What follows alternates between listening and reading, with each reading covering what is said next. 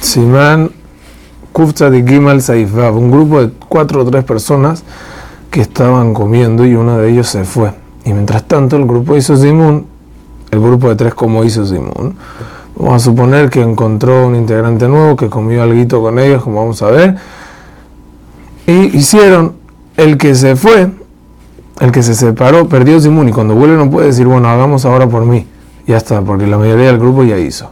En caso de haber tres grupos de cuatro, personas, está permitido que se separen uno de cada grupo para formar un nuevo grupo, siempre y cuando que el resto no pierda el zimun. Porque si no lo pierden, no hay ningún problema. O sea, todo el problema de separarse es por la pérdida del zimun.